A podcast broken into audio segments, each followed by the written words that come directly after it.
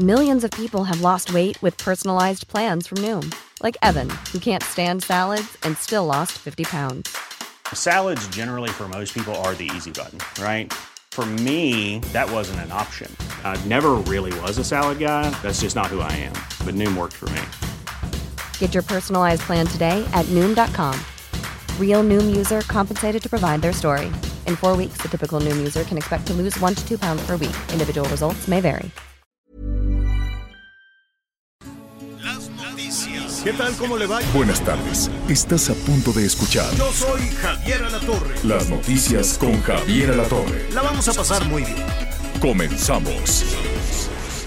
Dejen de meterse ya en donde no les importa. Piensen las dos veces antes de ir a abrir la boca.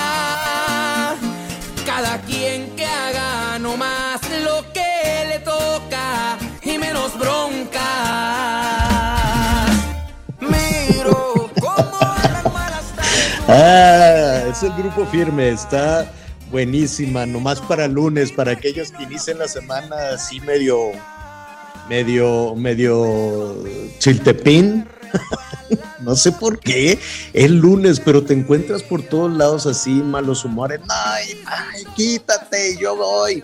De por sí el tráfico estaba ligerito con eso de que es puente, puente raro, yo ni supe. Me decían el viernes, no, es que como es puente, y yo, ¿puente de qué?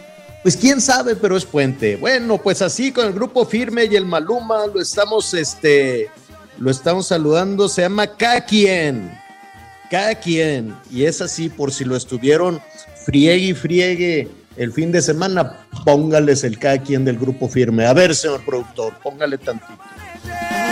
Cada quien. Bueno, pues era nada más el final. Miguel Aquino, ¿cómo estás? ¿Cómo estás? ¿Cómo estás? Qué gusto tal, Javier? ¿Cómo saludarte. estás? Me da mucho gusto saludarte. Oye, y estos chavos, vaya que la hicieron en grande este fin de semana, sobre todo porque tuvieron ahí unas presentaciones en el Foro Sol, que a pesar del aguacero que se registró en la zona del Valle de México, en total durante los conciertos que realizaron, que, este, que incluso todavía uno fue el sábado, 250 mil personas estuvieron en el Foro Sol durante estos días viendo al grupo firme. Este grupo, la verdad, que tiene muy poco tiempo de haber empezado en la escena, en la escena pública, por llamarle de alguna forma, y en donde, bueno, la fiesta se puso tan buena el día sábado que su vocalista, Edwin Cass, terminó en el hospital, Javier. Le mandamos un saludo. ¿Qué? Pero, ¿por qué? porque- ¿Que se comió Pues unos mira. tacos o qué? ¿Unos tacos en el metro Tacuba o qué? No, mira, la verdad es que fue entre la adrenalina, el cansancio de los conciertos y de que le encanta echarse sus tequilas durante la fiesta, tuvo que ver un poquito eso. Ahí como que tuvo una descompensación, se fue al, este, al hospital, lo revisaron y ya no tiene ningún problema. Un saludo, la verdad que para estos chavos que la están haciendo y le están haciendo en grande. Bueno, muy bien. Anita Lomelí, ¿cómo estás? Bueno, en un, en un ratito más vamos a tener a Anita eh, Lomelí, que por cierto, pues ya empezaron las celebraciones de, del 10 de mayo, más o menos, en algunos negocios adelantaron, decían, bueno, pues vamos a tener una comidita antes de que, de que mañana esto sea un, una, una, digo, de que el martes esto sea una situación mucho más complicada. Hay buenas expectativas de los comerciantes, esperan que, como le dicen, la derrama económica, ¿no? Que el gasto de, de, todas las personas que quieran celebrar, la mamá, las abuelas, a las suegras, a las cuñadas, a las hermanas, todo mundo. Usted aproveche y celebre, y celebre bien, bien y de buenas. No tiene que ser algo muy caro, pero si es caro, qué bueno, porque se lo merecen también. No, no ande así pichicateándole y todo. Si pueden, hágalo, celebre mamá, vayan a comer o lo que usted quiera. No le haga como a la, como a la Sara García, ¿no? De, que llegaban todos ahí en la película, no sé qué película era, creo que cuando los hijos se van o una cosa así, que llegaban el 10 de mayo y todos se sentaban muy orondos y, y ahí estaba Sara García cocinando y luego se iban y dejaban un cochinero, esas historias que yo creo que se repiten este, toda la vida, si han estado en el cine nacional es porque así sucede. Entonces, ya basta, este, póngale ahí un, un, alto y, este, y celebré bien y de buenas a la mamá. Las flores están muy bonitas con estos calorones, pero eh, poco caras mañana. Así es que un ramito nada más no se mortifique. Entonces, eh, vamos a ver, al ratito vamos a ver esta, esta derrama económica que va a haber. Esa es la buena. La mala, pues hay muchas la mala, pues hay muchas. Vamos a estar viendo que definitivamente, qué, pena, y me encantaría decirle, tenemos un aeropuerto tan fregón en la Ciudad de México que no trastorna el espacio aéreo y que no trastorna a todos los aeropuertos del país, pero no es una porquería todo lo que hay.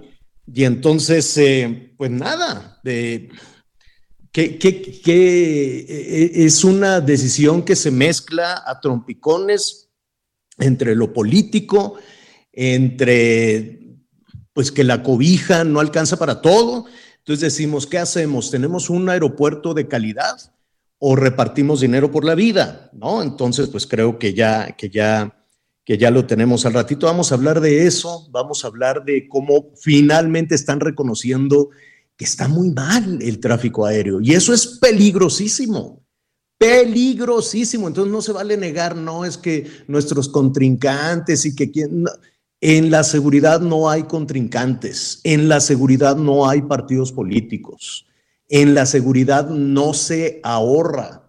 Entonces, pues que hubo un recorte y que el presupuesto y que quítate y que vamos a meter a nuevos controladores. Al rato vamos a ver qué es lo que dice el sindicato de controladores, porque ahora todo apunta que son ellos y no son los directivos, ni los compadres, ni toda la gente que ponen ahí a, a revisar las cosas. Y además me extraña que los pilotos sean tan... Aquí hemos hablado con líderes de los pilotos y se quedan callados. Yo no sé si sufren represalias o qué pasa pero se la pasaban hasta el viernes, hasta el viernes pasado en este espacio y en todos los demás espacios periodísticos del país, se negaba todo, decían, no, no es cierto, no hay ningún incidente, no hay nada que ponga en riesgo la seguridad de los aviones.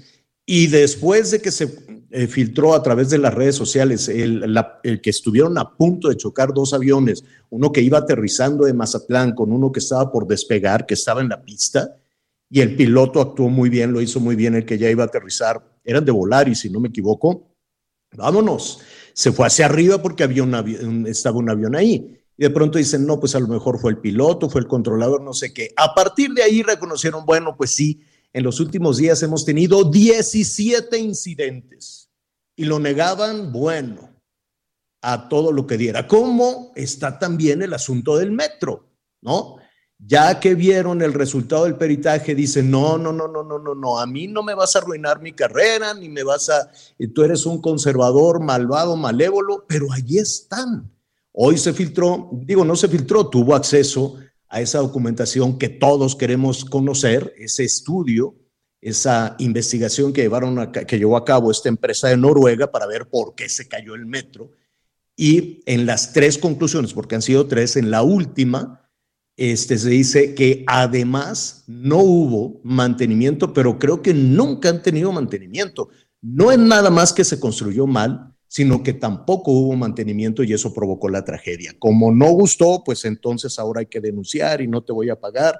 Y después está el, el transísmico que se reventaron los durmientes y luego está el, pues, todos los árboles pelados en la selva, en fin, ¿Cómo nos gustaría decir, miren, esto sí jala, pero ahí está la inseguridad, ahí está la inflación, no se tenía un nivel de inflación en abril, y eh, apenas están dando a conocer el de abril, desde hace 20 años hay 8 millones de pobres más que no eran pobres y hay 8 millones de personas que ya están en la pobreza y la inseguridad al tope. Entonces, a ver, no es un asunto, yo quiero insistir, este es un asunto de administración pública, es un asunto de servidores públicos. Este no es un tema ni de PRI, ni de Morena, ni de PAN, ni de, ¿qué más hay? Pues de todos esos este, partidos chiquitos, grandotes, lo que sea, ¿no? Esa, esa carrera atractiva del concurso, ¿no? Que ahí andan concursando porque ya quieren ser gobernadores. ¿Y luego qué van a hacer cuando ganan? Después, ya que se acaba la adrenalina del concurso y que se gastaron el dinero y se picaron el dinero y todo lo demás, luego, ¿qué van a hacer cuando ganaron? ¿Qué van a hacer cuando tengan el problema en sus manos? ¿Qué van a hacer cuando tengan que garantizar agua? En Nuevo León ya les van a cortar el agua todos los días, de 6 de la tarde a 6 de la mañana, allá en Monterrey. Oye, Javier. Ya está aquí Anita Javier. Lomelí, ¿cómo estás, Ya está Anita? Anita, señor. Sí, sí, sí, bien, Javier, aquí escuchando muy atenta todo lo que dices. Y pues bueno, eh, mira, eh, que, eh, un medio de comunicación como el país haya tenido acceso a- al último dictamen, a la última parte del dictamen, la verdad es muy interesante. Hablar de esto del mantenimiento me parece fundamental y pues el gobierno de la Ciudad de México y pues todos los anteriores, empezando por el gobierno del actual canciller, pues tendrán que asumir una responsabilidad de lo que ha pasado. Los ciudadanos tenemos derecho a saber qué pasó, quiénes son responsables, por qué, de qué, para qué. Este estudio, cuánto nos costó, si nos costó, por qué no se aceptó el último dictamen, queremos entenderlo. Es un tema de información al que tenemos derecho y sobre todo, Javier, eh, pues ¿Qué están haciendo para que no vuelva a suceder? Me parece que es lo más importante en el tema del metro. Y también en relación al aeropuerto, Sí, que no vuelva a razón. suceder, evidentemente, perdón Anita que te interrumpa, evidentemente que no vuelva a suceder es lo más importante, pero hay 26 muertos, 26 personas muertas y también es muy importante eh, esta situación que no se trata de repartir dinero de reparación de daños, sino de asumir las consecuencias de que 26 personas murieron y que un número de importante de personas quedaron eh, incapacitadas para volver a trabajar. Es como el asunto de salud. Alguien también, tiene que asumir la responsabilidad Exacto. de que la salud está a la deriva y de los 600 mil muertos por COVID. Nadie lo vamos a dejar así. Bueno, pues mira lo que nos pasó, qué barbaridad. Vámonos a lo que sigue.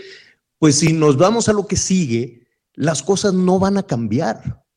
Quiero, eh, quiero pensarlo. No sé, Anita, Miguel, ¿ustedes qué opinan? Bueno, No, no podemos irnos a lo Ah. que sigue sin entender lo que pasó en ningún aspecto, en ningún aspecto. Y a- a- te- darle seguimiento al tema del aeropuerto por, también es fundamental. Y sabes qué, Javier, yo estaba buscando y me encontré con que la Asociación Sindical de Pilotos Aviadores en el 22 informó que luego de conocer a detalle la situación del Felipe Ángeles, pues que sí reúne eh, todas las características que cumple con la reglamentación de seguridad eh, a escala internacional. Esto es muy importante. Eh, tenemos que entender este, en dónde está la falla, porque si había 17 fallas que no conocíamos o, o intentos de colapsos o posibles este, accidentes en el aeropuerto Benito Juárez, es gravísimo. ¿Por qué no conocemos toda la información? Oye, oye, este, Anita, Javier, pero también hay, hay un dato muy importante que luego ese es el problema de nuestros políticos, se les olvida que ya no se acuerdan que hace poco más de un año se nos bajó el nivel de calificación en el sistema aéreo porque precisamente se habían dado inspecciones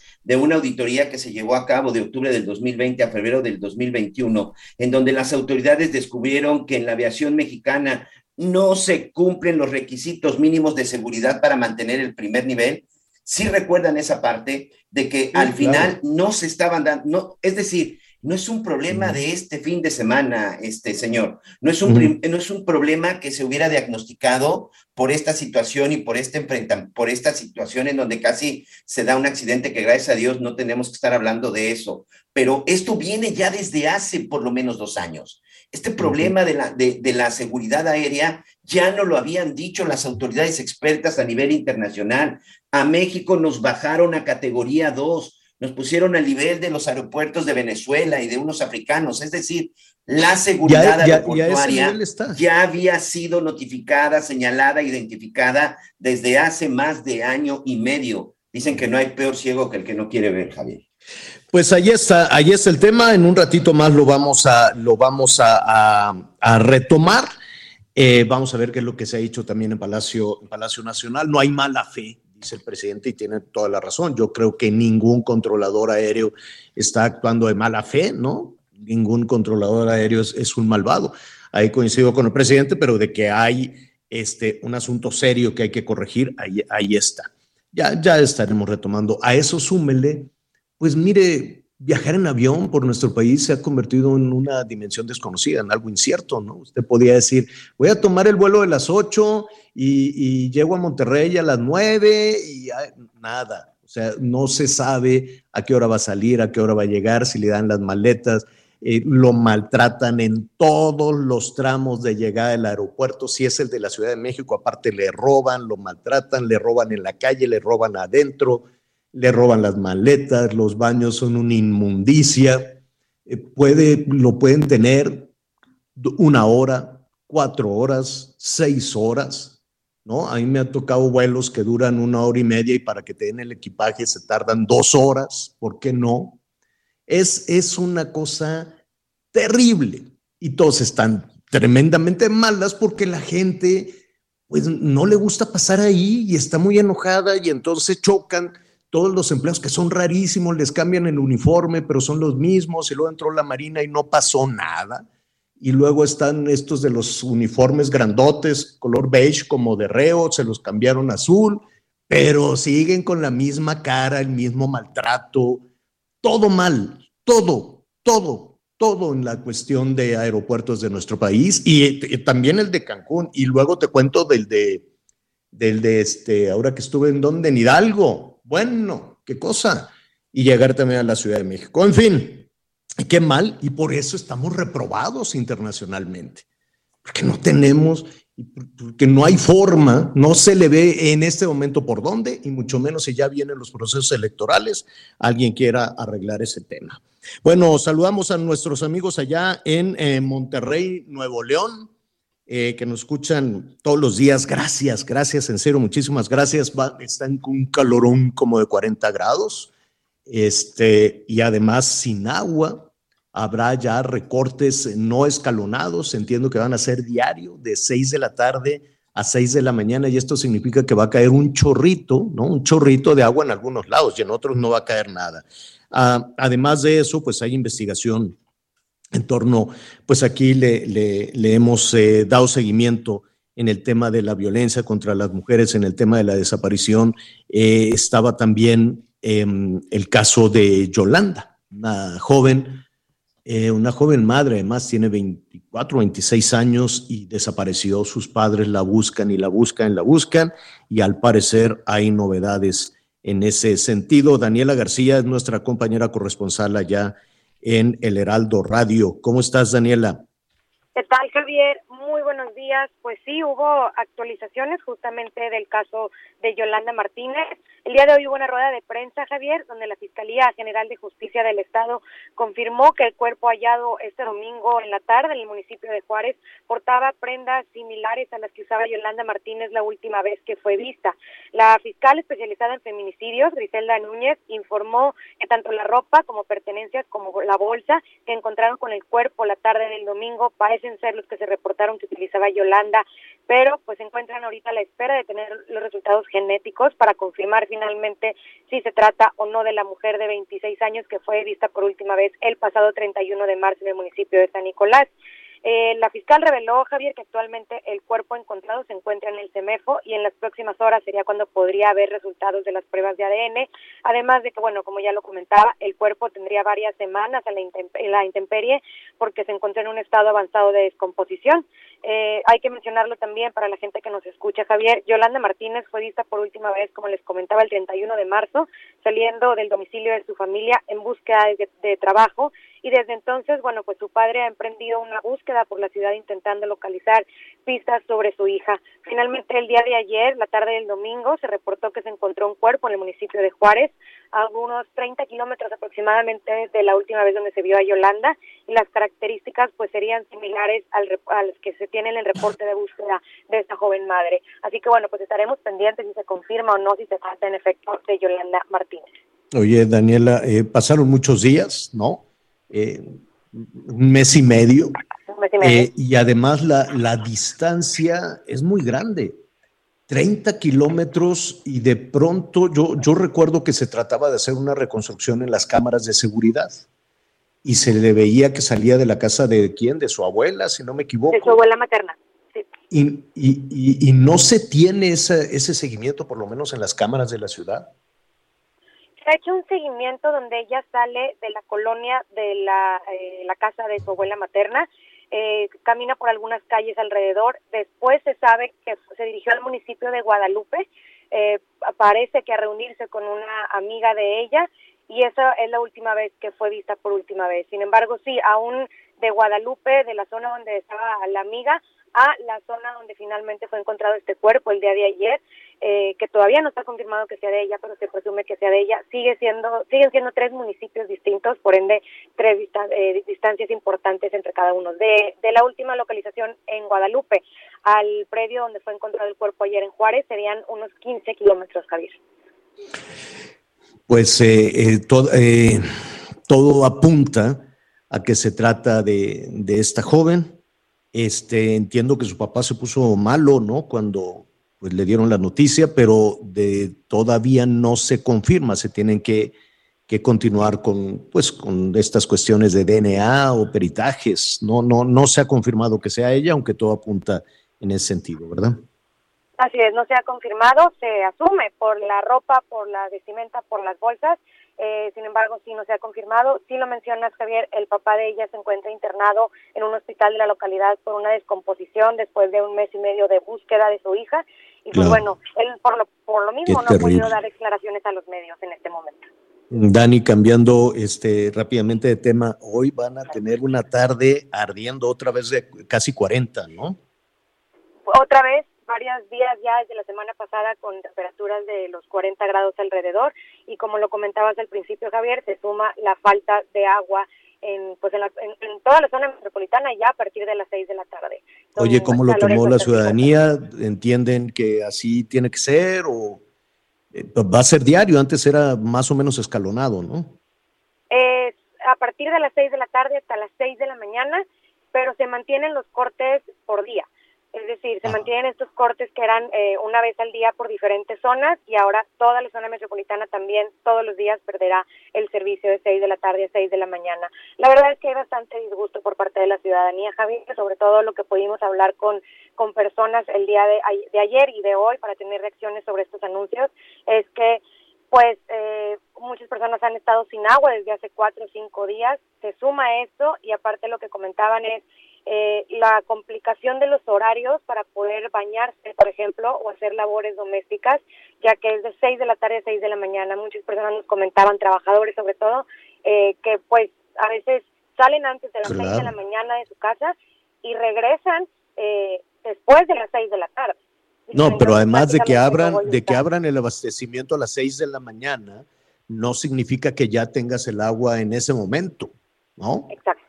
No, dicen, ah, ábrele la llave a las seis y de aquí a que se llena la cisterna, el tinaco, lo que sea, pues ya te dan las ocho nueve, ¿no?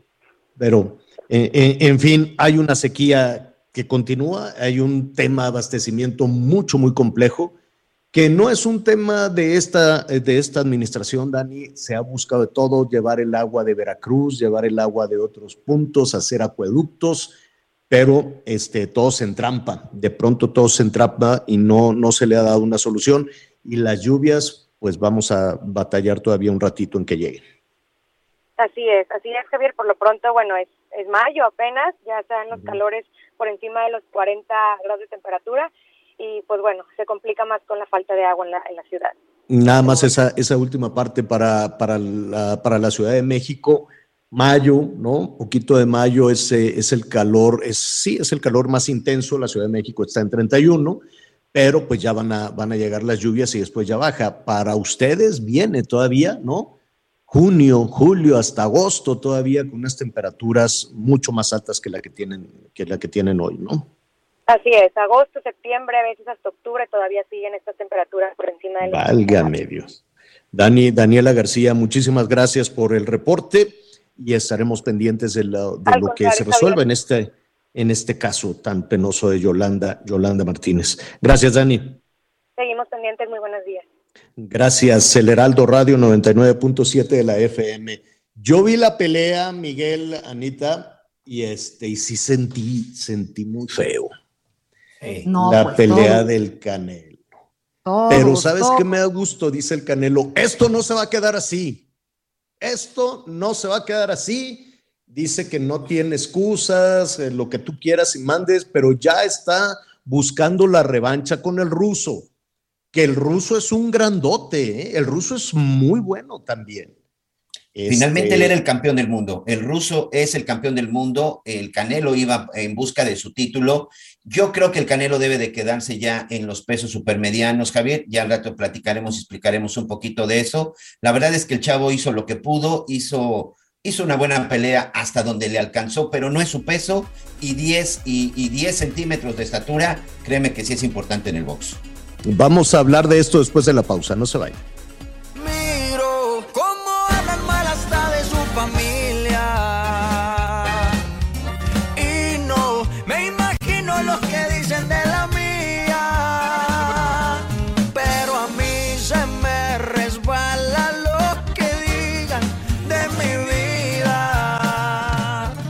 Con Javier a través de Twitter, arroba javier-alatorre.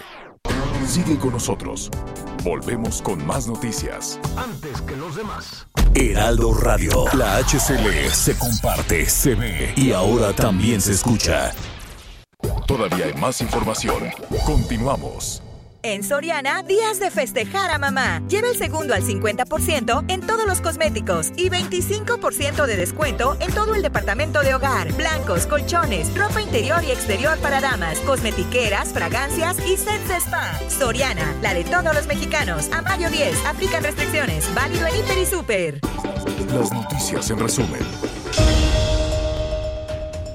Autoridades de la Agencia Federal de Aviación Civil y Servicios a la Navegación en el Espacio Aéreo Mexicano aplicaron los protocolos de investigación ante el incidente de aproximación registrado la noche de este sábado en el Aeropuerto Internacional de la Ciudad de México. La jefa de gobierno, Claudia Sheinbaum, anunció que una huehuete sustituirá a la icónica palmera que fue retirada de la glorieta de La Palma en Paseo de la Reforma.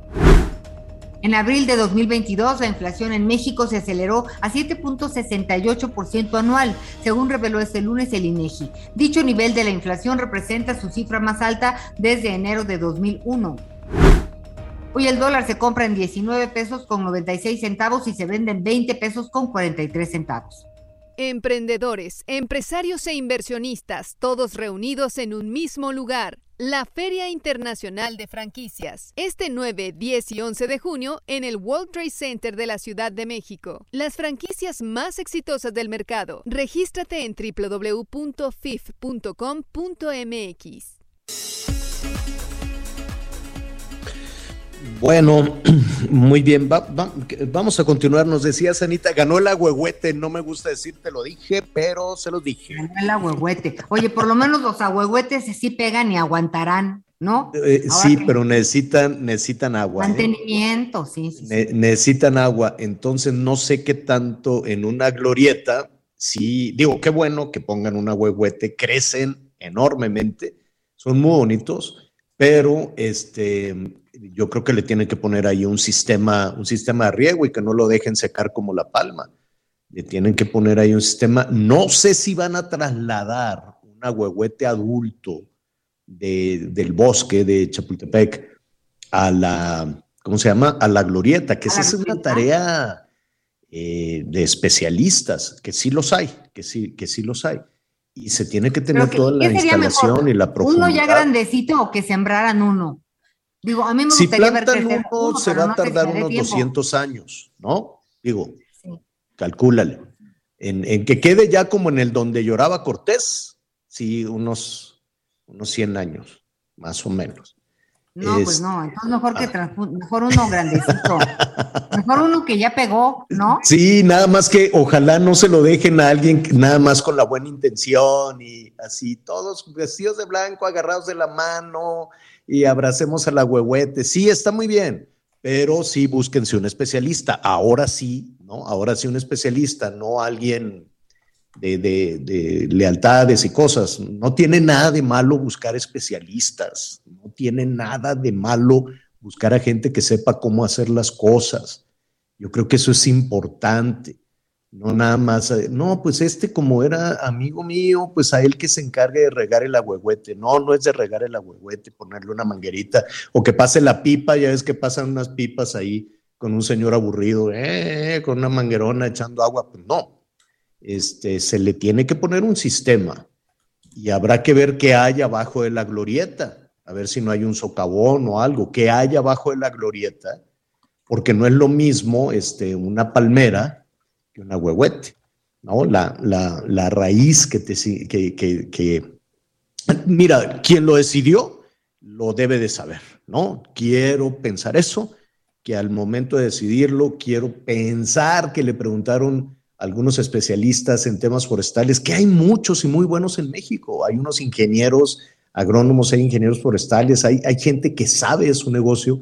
Espero que sí le preguntaran y que no lo dejaran únicamente en el responsable de parques y jardines, ¿no? Que el responsable de parques y jardines, pues seguramente como lo cambian cada rato, pues tal vez nada más es responsable de estar cambiando. Ahora pongan Nochebuenas, ahora pongan esto, ahora pónganse en Pazúchil pues sí, está bien, qué bonito, pero ya trasladar este, un, árbol vivo es una complicación, a menos que, como dices tú, pongan la ramita de un vivero y ahí nos sentamos, ahí esperamos alrededor a que crezca. Pero que necesita agua, necesita mucha agua.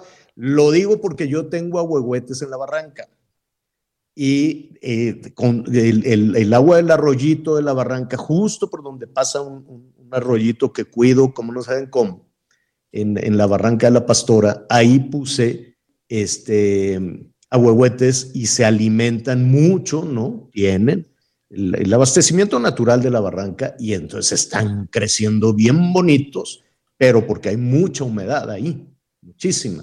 Si lo van a estar regando con una pipa, de esas que de pronto no mándalas a Iztapalapa, mándalas para la huehuete, pues me temo que, en fin, qué bueno que haya huehuete, esperemos que, que, funcione, que funcione muy bien. Oiga, eh, en un ratito más vamos a estar con los incendios forestales, qué calorón, y hablando de todo esto, más adelante vamos a retomar también un incendio que está en, en Zacatecas, pero en este momento, con la sequía y con todos los problemas de que, mire, la lluvia ayer estuvo buena, se inundó, desde el viernes se andaba ahí inundando la ciudad, pero no es de las, no es de las de, de, veras. Digo, con cualquier agüita se inunda la ciudad, pero este, no, no, no, no, no hemos entrado de lleno en la temporada. Nada más ahí medio para refrescar entre comillas, porque es un calorón. Hay ¿Cuántos, Miguel? Como 70, 70 incendios activos en este momento, ¿no? Así es, de por lo menos el reporte que tenemos del 2 al 9 de, mayo, Javier, de acuerdo con, con AFOR, tuvimos 75 incendios forestales en 16 entidades federativas. En la actualización más reciente, tenemos todavía 67 por lo menos activos y que están afectando, por supuesto, miles, miles de hectáreas. Y estos incendios siguen por lo menos en 12 entidades federativas. Bueno, pues allí estaremos pendientes. Saludos en Zacatecas. En un ratito más vamos a retomar también ese tema. Fíjese que hoy, eh, hablando precisamente de, de, toda, de, de todos esta lista enorme de fallas que han tenido los servidores públicos en muchas partes, en todo el país prácticamente levantan la mano para concursar y luego ya que pasaron las elecciones ya no saben qué hacer con el paquete, ni con el paquete de, educación o con el paquete de salud y qué quiere que le diga de seguridad. Y se recargan y se recargan mucho en el tema ciudadano. Y en muchas ocasiones los, ciudadanos hemos demostrado que lo, que lo hacemos muy bien. Eh, y digo lo hacemos muy bien porque muchas de las actividades que le corresponden, a las autoridades, pues las hacemos los ciudadanos y entonces ya pueden funcionar un poquito mejor. ¿No es así, Anita? Así es, Javier. Fíjate que en este sentido nos da muchísimo gusto poder platicar en este momento con Pilar Parás, que ella es presidenta del Centro Mexicano para la Filantropía. Y pues en este sentido hay mucho que hacer en cuestión de trabajo, de equipo, y hay un encuentro de colaboración ciudadana eh, que ya ella misma nos platicará de qué trata esta convocatoria. Hola Pilar, ¿cómo estás? Qué gusto saludarte. ¿Qué hay Pilar? Bienvenida. Ay, hola, hola, ¿cómo están? Buenas tardes. Les agradezco muchísimo este espacio, Javier, Ana María, para poder platicarles un poquito de esta convocatoria a todos los que nos escuchan porque en el CEMEFI llevamos muchos años haciendo una reunión anual de organizaciones y este año evoluciona a convertirse a un encuentro de colaboración ciudadano. Estamos diseñando este espacio con la intención de visibilizar la, lo que hace la sociedad civil, el valor que tan importante que tiene nuestro país, como ustedes justo ahorita lo están mencionando. Y para este encuentro estamos convocando 17 organizaciones junto con el CEMEFI, organización, bueno, redes de organizaciones en todo el país, con la intención de poder reunir muchas voces, de poder analizar y compartir diferentes experiencias exitosas que existen en nuestro país, este, en lo social, de para que podamos replicarlas, el poder conocer prácticas de comunicación de alto impacto, que ahora hay tantas innovaciones innovado y, novedades en comunicación y en tecnología, el poder pues, generar estos espacios de reflexión para contribuir a la transformación social. Entonces tendremos conferencias, conversaciones, talleres y espacios donde se puedan compartir todas estas experiencias. ¿Cómo ven? ¿Quién, ¿Quiénes, eh, perdón Anita que meta aquí mi, mi cuchara, eh, ¿quiénes participan en esto? ¿Las organizaciones no gubernamentales, las eh, eh sociedad civil o, puede de alguna manera, no sé, instituciones, universidades o quien tenga las ganas de organizarse con un grupo de vecinos para resolver temas. Claro, claro. Precisamente lo que queremos es abrir este encuentro. Claro que es para organizaciones de la sociedad civil y toda la gente que trabaja ahí, también para voluntarios, para empresas socialmente responsables, pero también nos interesa eh, que esto llegue a académicos, a ciudadanos en general. Mira, te voy a dar algunos ejemplos. Eh, por ejemplo, tenemos una una una una parte para académicos, investigadores informáticos y amantes de los datos.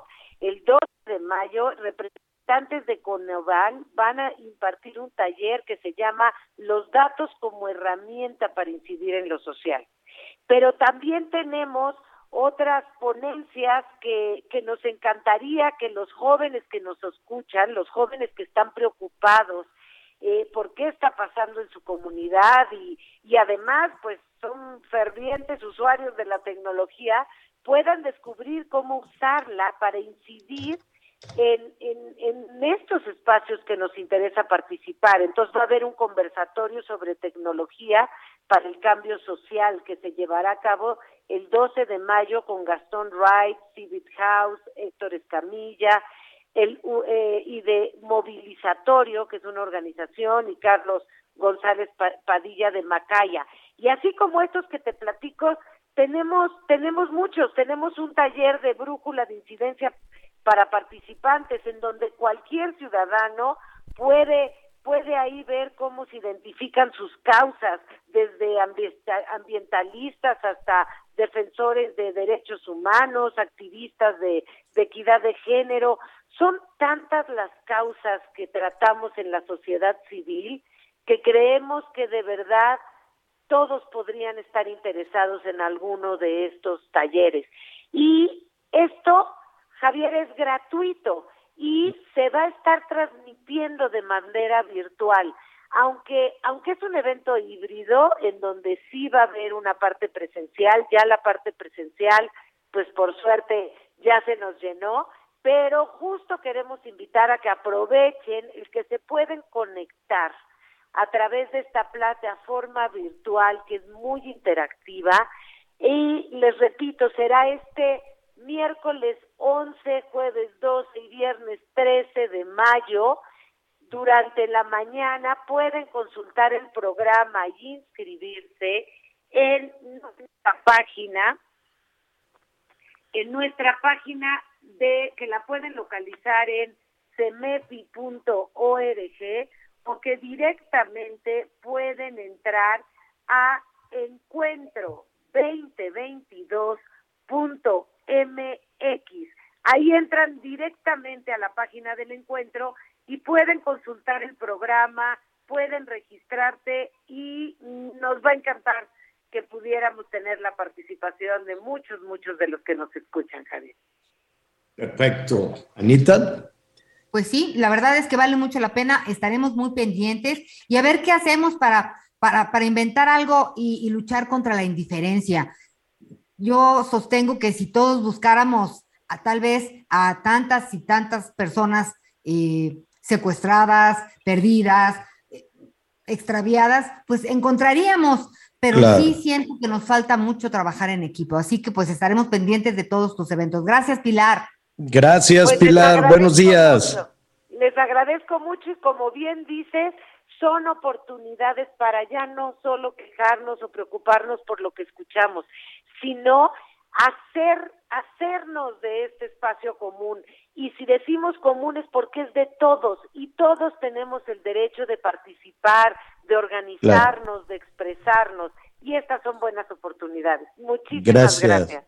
Gracias, Pilar. Oigan, em, miren, vamos a hacer un, ejercicio, les adelantamos, ¿no, Miguelón? Este, como vienen los procesos electorales, por lo menos, no, no solo en todo el país, que es la principal preocupación que se tiene en este momento en la inseguridad, después vienen, pues sí, todos estos temas que, que nos mortifican, la, la economía, que el dinero no alcanza, que todo está tan caro, ¿no? Qué bueno que ya hubo una decisión hace una semana ahí en Palacio Nacional, vamos a ver cuándo esa decisión que se tomó eh, logra hacer que, que, los precios dejen de subir o, ojalá bajen, pero que por lo menos dejen, dejen de subir. Tatiana Cloutier, la secretaria de Economía, dice en unos 15 días, bueno, ya, va, ya pasó una semana, vamos a ver si efectivamente en unos 15 días ya, ya efectivamente comenzamos a, ver esa mejoría. Pero el otro tema es la inseguridad. Entonces vamos a estar revisando no solo los estados de la elección intermedia, que aquí lo hemos dicho una y varias veces, ¿no? Que estaban todos en campaña levantando la mano y diciendo, no, y le, le, enseñaban los dientes a los malos, y vas a ver, y de mí te acuerdas, y yo no voy a permitir, y dan de manotazos, y prepárense, váyanse componiendo, malvados malosos, que en cuanto yo gane, se los va a llevar el tren, ya sabes. Y nada, no pasó absolutamente nada, hay mucha sospecha en Estados Unidos, en México, en diferentes organizaciones, hay mucha sospecha de que los malos metieron la mano, no solo para presionar a los eh, contrincantes, sino que metieron la mano en todo sentido, desde el dinero hasta llevar a gente a votar, en fin, todo eso que se ha dicho alrededor del crimen organizado y las protestas. Ahora vienen seis estados y vamos a hacer, vamos a ir pian pianito revisando cuál es el, eh, ¿qué, le diré? El panorama que podemos eh, eh, ver, ¿no? En estas seis entidades. Una de ellas es Quintana Roo. Va a haber elecciones allí en Quintana Roo. Y em, pues este fin de semana, de nueva cuenta, una balacera. Antes de, comentar esto contigo, Miguel, ¿qué te parece si vamos con Fernanda Duque? nuestra compañera corresponsal allá en Quintana Roo y nos dice qué pasó el viernes, qué pasó este fin de semana. ¿Cómo estás, Fernanda? Hola, buenos días, Javier. Muy bien. Te comento que este fin de semana, pues, como lo has dado a conocer, se dieron una serie de ataques a bares de Cancún, en donde resultaron heridas nueve personas, dos de ellas ya fallecieron, una falleció en el lugar, otra persona falleció en el Hospital General de Cancún, donde aparte se reportan este, dos personas en condiciones críticas que permanecen en, esta situación de salud debido a las lesiones por arma de fuego derivadas de estos ataques. Hasta el momento, la Fiscalía General del Estado ha dicho que solamente tiene una persona detenida, desde que fue incluso retenida por elementos este, de la policía momentos después de, de presentarse este ataque y de manera extraoficial se maneja que incluso ya tendrían otras tres personas que pudieran haber estado involucradas en estos ataques, pero esto todavía no se ha confirmado, Javier. Em, pero a ver, se tiene a las personas, eh, se sabe el móvil, es un tema de extorsiones o, de, qué se trata, qué se ha dicho de todo esto. Se habla de un tema de extorsiones que es una problemática que han eh, externado tanto los empresarios como los restauranteros en Cancún durante bastantes años, el tema de extorsión a los negocios y eh, sobre todo a los bares y restaurantes de la ciudad. Pues es un asunto serio, veremos eh, de qué manera responden o de qué manera no solo las, las autoridades que ya van de salida, sino vamos a ver si el tema lo quieren tomar, ¿no, Fernanda? Lo quieren tomar las candidatas, los candidatos al gobierno, al gobierno de Quintana Roo. Por lo pronto, gracias, Fernanda. A ti, Javier. Estamos a contar. Hasta luego, buenas tardes. Eh, Miguel, en lo que nos dice Fernanda, este asunto de las extorsiones, de las amenazas, de las balaceras, las ejecuciones, pues no es algo nuevo. No, no es algo nuevo, Javier, y es algo que incluso desde hace ya, pues, este, varios meses hemos estado comentando, varios meses les he estado platicando la situación que se vive aquí en Cancún. Mira, uno de los lugares que fue baleado, eh, déjenme platicarles a nuestros amigos al interior de la República. La avenida Cava, en donde se llevó a cabo este ataque, es una de las avenidas importantes que se encuentran, eh, vamos a decir, más allá del centro de Cancún, alejado de la zona, alejado de la zona hotelera. Y alejado, te estoy hablando de una distancia aproximadamente de 20 minutos en automóvil. La avenida Cabán es considerada como una zona o una avenida comercial. El lugar en donde se llevó a cabo los ataques es un lugar en donde hay varias plazas comerciales, pero también se encuentran varios bares, restaurantes e incluso cantinas. Aquí llama la atención porque eh, llegaron primero a atacar una, una chelería, que también aquí son muy, eh, son muy famosas, llegan y se da un ataque directo en contra del elemento de seguridad. Pero después estos mismos sujetos se suben a su vehículo y más adelante, como insisto, sobre la avenida Cava y varios lugares, balean otros. Son en total cuatro lugares los que resultan afectados.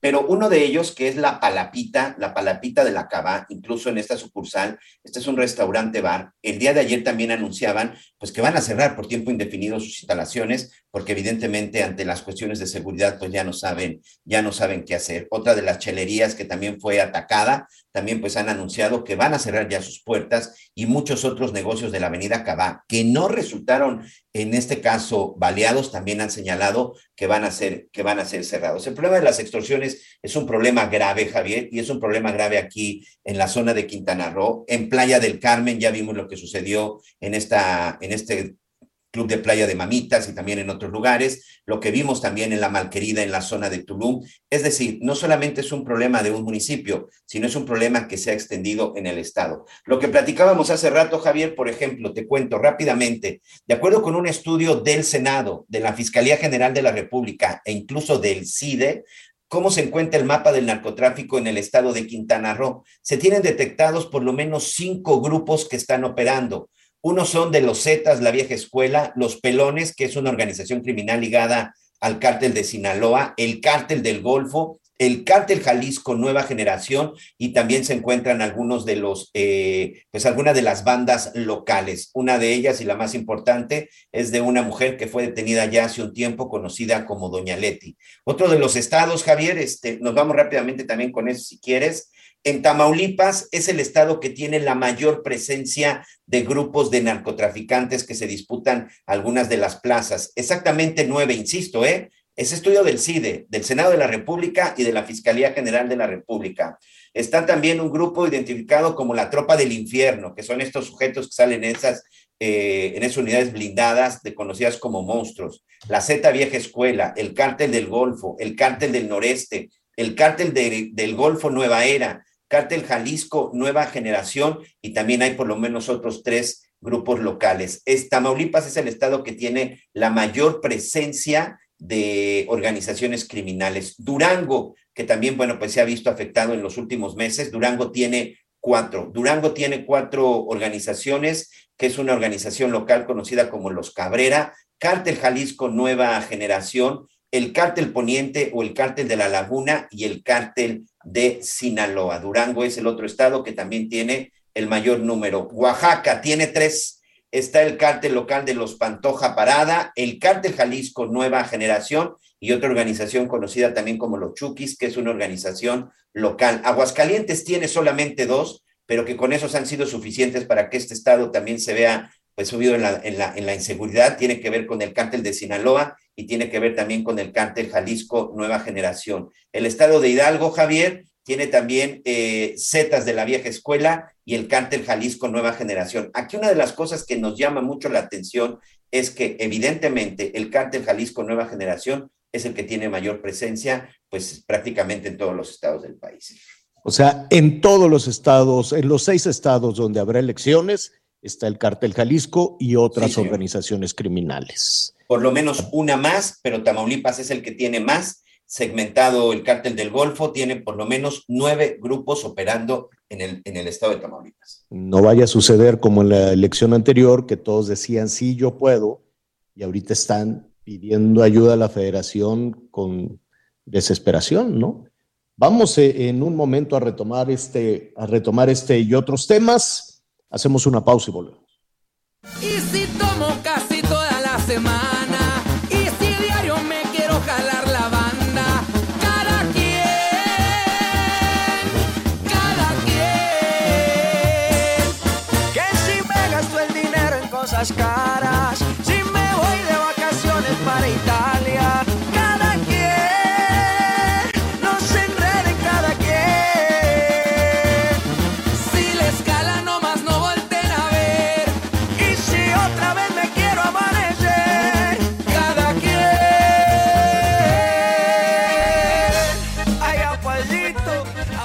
Conéctate con Miguel Aquino a través de Twitter, arroba Miguel Aquino. Toda la información antes que los demás. Ya volvemos. Heraldo Radio 98.5 FM, una estación de Heraldo Media Group, transmitiendo desde Avenida Insurgente Sur 1271, Torre Carrachi, con 100.000 watts de potencia radiada. Todavía hay más información. Continuamos.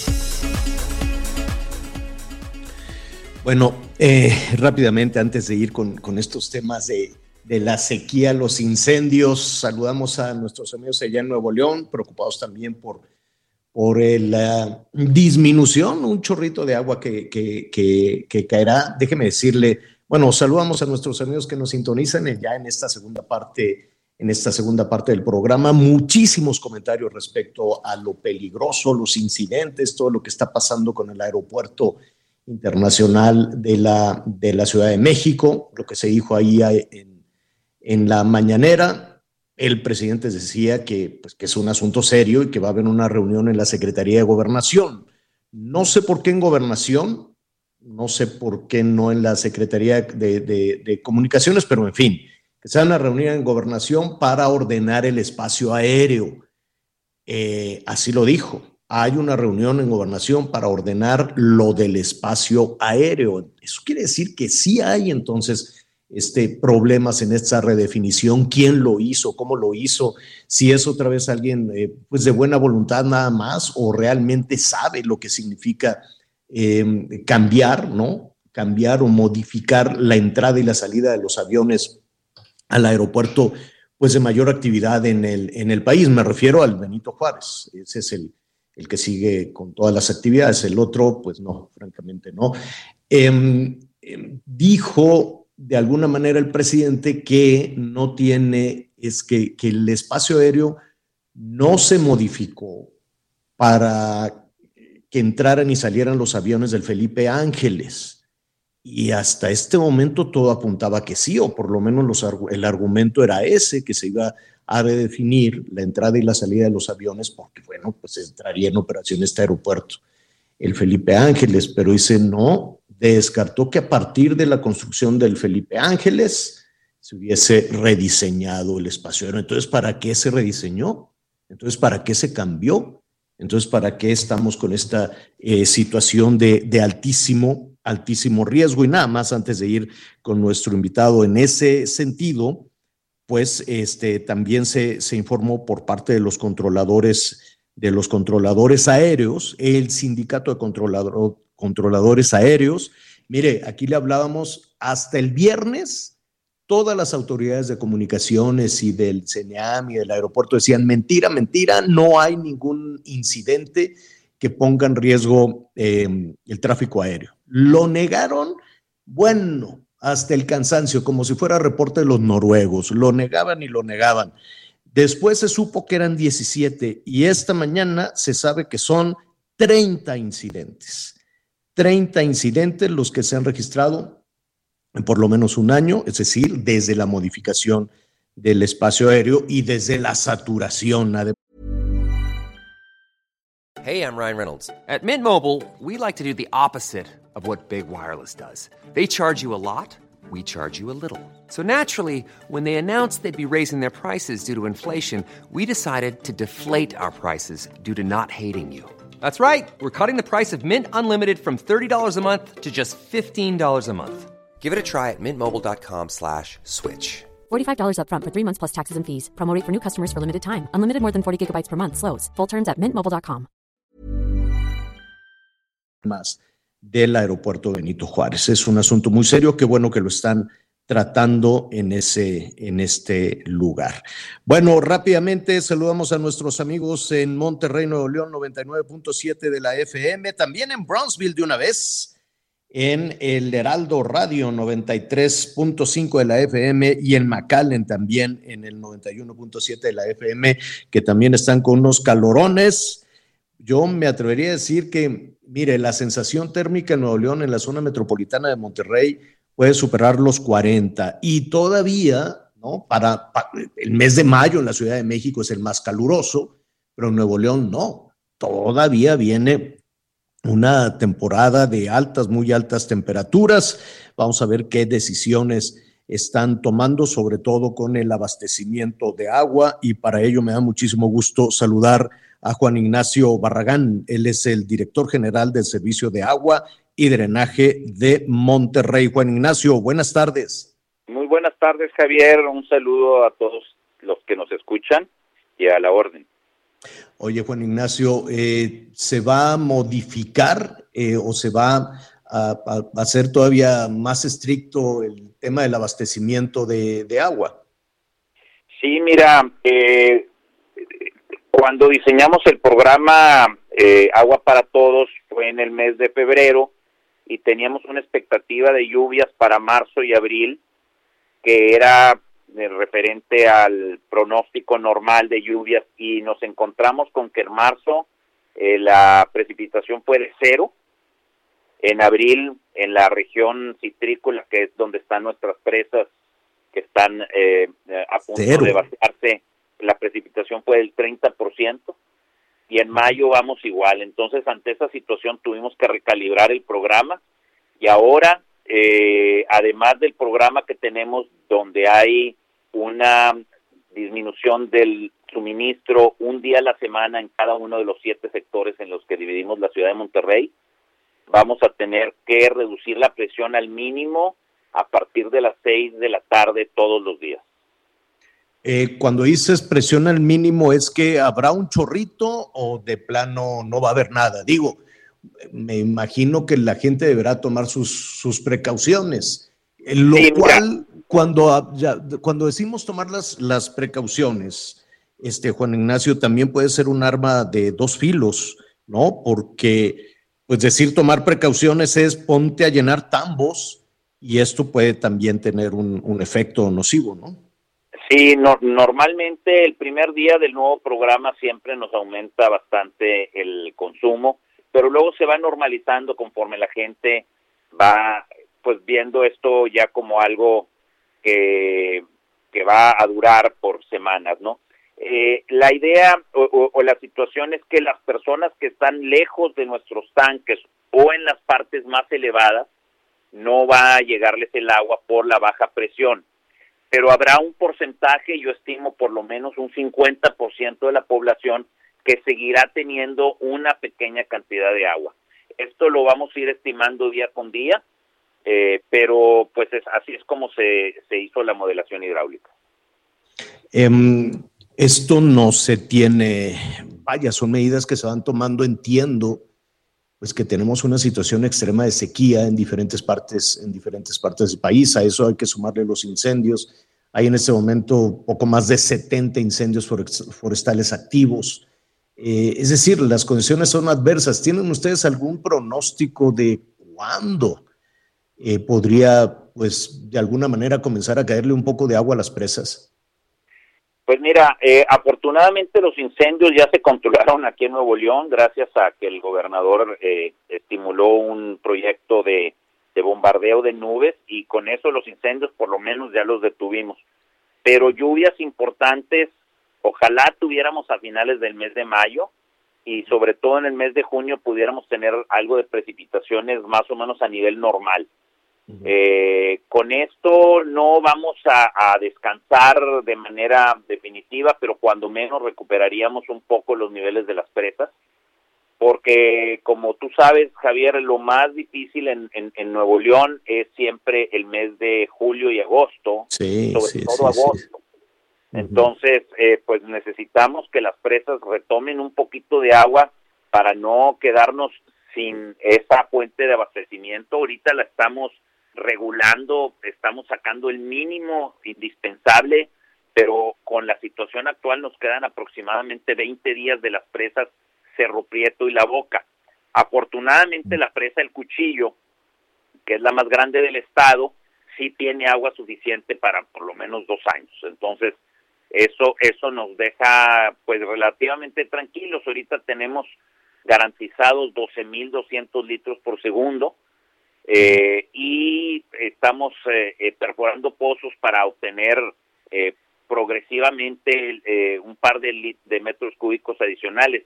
Pero eh, aún con todas estas medidas, nos vamos a quedar cortos con respecto a la demanda, que en los Exacto. meses de verano puede llegar a los 16 metros cúbicos e incluso hasta los 17 metros cúbicos por segundo. No, bueno, si nos, eh, si nos permites, Juan Ignacio, nos gustaría ir, acompañarte un día a las presas y ver, ¿no? Tener además ahí las, las imágenes para compartir con, con, nuestros amigos. Nada más dime una cosa, Juan Ignacio, ¿qué pasó con los pozos de, de las empresas? Pues mira, eh, ahorita tenemos 24 pozos de particulares en proceso. De hecho, ya seis ya están operando. Nos están dando aproximadamente 200 litros por segundo y vienen otros adicionales. La perforación y el, y el equipamiento, además de la incorporación a nuestra red de un pozo, pues toma más o menos entre dos y tres meses. Entonces, eh, eh, si bien eh, ya llevamos bastante avance, pero todavía nos falta tiempo para poder eh, eh, culminar este, la incorporación y que nos comiencen a dar agua. Pero dos meses es también una, una temporada, de aquí a dos meses sigue siendo una temporada crítica, ¿no? En, Ah, sí, claro. claro. Sí. ujú, Eh, esto términos- puede cambiar con una precipitación extraordinaria, pero mientras no llegue esa lluvia tan esperada, eh, pues vamos a estar batallando y, y, y, pues transmitiendo a la comunidad eh, Claro. la idea de que estamos haciendo nuestro máximo esfuerzo, estamos trabajando 24 horas, este, todas nuestras cuadrillas, la gente ya incluso ya está comenzando a mostrar signos de cansancio porque sí ha sido mucho el esfuerzo. Me Pero bueno, imaginar. eh, tenemos que seguir trabajando porque pues el agua es fundamental para la vida. Sí, sí, Hay sí, que pedirle a la gente que ahorre lo más posible. Eso es lo que nos eh, puede dar, dar salir adelante. Esa era la parte que te, que te iba a comentar, que, que de hecho em, yo aquí en este espacio hemos tratado de, de- de cambiar ese concepto. Cuando hay lluvia, decir, el mal tiempo, ¿cuál mal tiempo? Es una bendición, no es, no es mal tiempo, ¿no? Pero este, desde tu experiencia personal, te robo un minuto más, Juan Ignacio. Estamos con Juan Ignacio Barragán. Villarreal, el director general del Servicio de Agua y Drenaje de Monterrey. Desde tu experiencia personal, con tu familia, yo me quiero imaginar que también tu familia te dice, oye, Juan Ignacio, no, te- no ¿cómo le haces tú este, en el día a día, en tu casa, por ejemplo? Pues mira, eh, nosotros ya logramos reducir, eh, en mi familia nada más actualmente está mi esposa y yo, eh, mis hijos ya están todos eh, viviendo por su lado, pero nosotros ya logramos reducir un 30% nuestro consumo sin afectar en lo más mínimo nuestra calidad de vida. Y eso es lo que le pedimos a la gente, es cuestión de bañarte más rápido, de no bajarle al baño cada vez, de lavarte los dientes rápido, de si estás en la regadera, eh, eh, cerrarle a la llave cuando te estás enjabonando. Son cosas muy sencillas que nos permiten eh, reducir nuestro, nuestro consumo en un 30, en un 40% y no cambia nada tu vida. La verdad es nada más un tema cultural y un tema de, de que te caiga el 20, como se dice coloquialmente, de que tenemos que hacer un esfuerzo. Pues ya está. Si nos permites, vamos a estar en contacto, en contacto con ustedes, Juan Ignacio. Muchísimas gracias. Para servirte, Javier, me dará mucho gusto saludarte por acá en Monterrey. Ahí estaremos si nos permites. Gracias. Vamos, eh, tenemos más, más información de los estados. La madrugada de este domingo se registró una riña en un bar ubicado al norponiente de la zona conurbada de Colima Villa de Álvarez que dejó como saldo dos personas muertas y dos lesionados. La Fiscalía General del Estado informó en un comunicado que inició la carpeta de investigación por este hecho, por lo que ya cuenta con una persona detenida y puesta a disposición del Ministerio Público como presunto responsable. De acuerdo con las declaraciones de testigos y los videos obtenidos por el Ministerio Público, alrededor de las 2.20 de la madrugada en el interior del bar se originó la disputa en la que un sujeto presuntamente disparó un arma corta contra diversas personas, por lo que un hombre fue privado de la vida en el lugar de los hechos y tres más resultaron lesionados, uno de los cuales fue atendido en el establecimiento en cuestión. En otro lugar cercano, pero derivado de la misma riña, fueron encontrados dos de los lesionados quienes fueron trasladados a un hospital para recibir la atención médica correspondiente. Desde Colima, Marta de la Torre. En Guanajuato, seis muertos dejó un fatal accidente tras el choque la madrugada de este domingo entre un taxi y una camioneta, cuyo conductor iba a exceso de velocidad y en estado de ebriedad cerca de la zona centro del municipio de Irapuato. Los fallecidos, todos hombres, el chofer y los cinco pasajeros, en tanto los dos ocupantes de la camioneta, mujer y hombre, salieron con golpes mínimos y sobrevivieron al percance vehicular. Ambos vehículos quedaron destrozados y evidentemente inservibles, en tanto el conductor de la camioneta quedó detenido. Este es el reporte desde el estado de Guanajuato. En Oaxaca han sido reportados al menos seis incendios forestales activos de los 105 contabilizados en lo que va del año y que han dañado 7.959 hectáreas de bosques. Las regiones más afectadas han sido la Sierra Sur y Norte, así como el Istmo de Tehuantepec y la cuenca del Papaloapan. De acuerdo a las instancias estatales y federales, han sido sofocados 99 incendios de los 105 y 6 continúan activos, informó desde Oaxaca Karina García. Este miércoles, la Suprema Corte de Justicia de la Nación someterá a votación el proyecto elaborado por el ministro Javier Laines, que propone amparar a la Universidad Nacional Autónoma de México y frenar el desarrollo inmobiliario denominado Vigran Copilco. El proyecto del desarrollo, ubicado en las inmediaciones de la máxima casa de estudios, pretendía la construcción de dos torres, una de 23 niveles y otra de 27. Sin embargo, en 2007 el campus de Ciudad Universitaria de la UNAM fue declarado Patrimonio Cultural de la Humanidad, por lo cual las construcciones en la zona están limitadas a dos niveles, informó Ángel Villegas.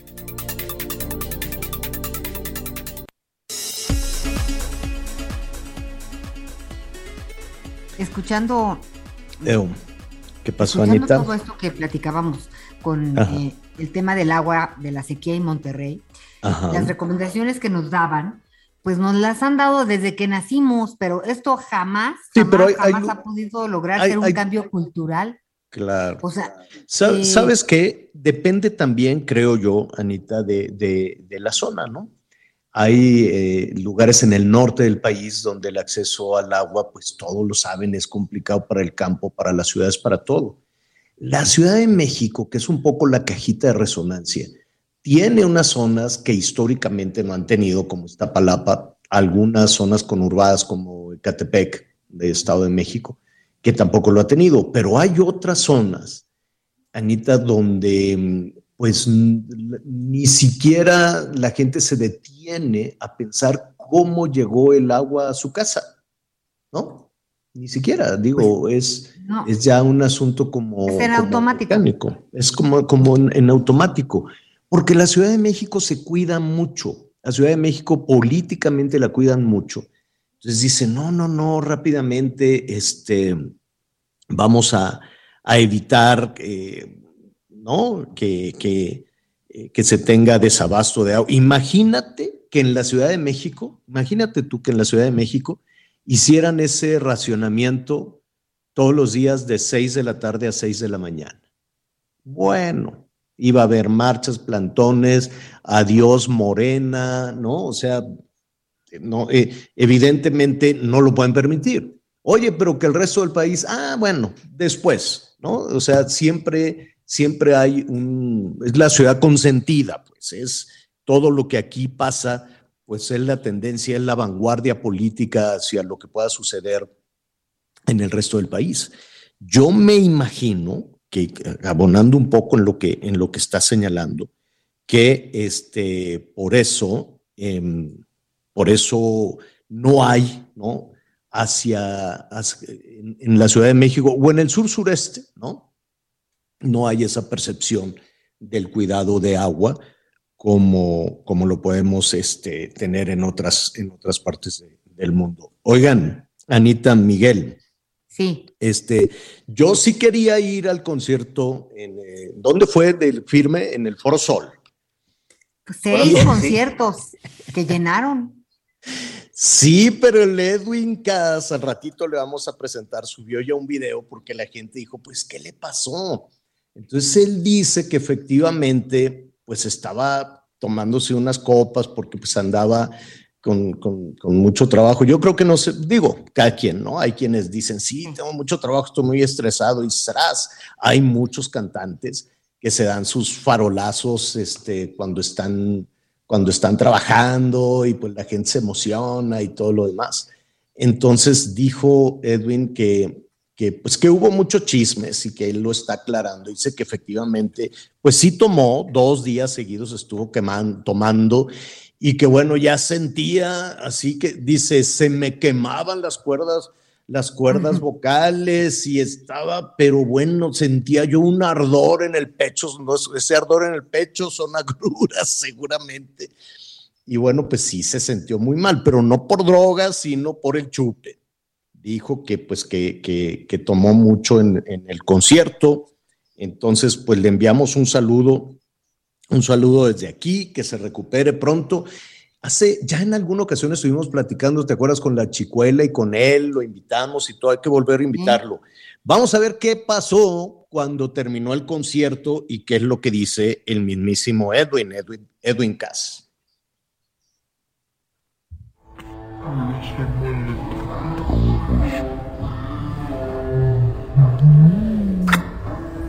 No.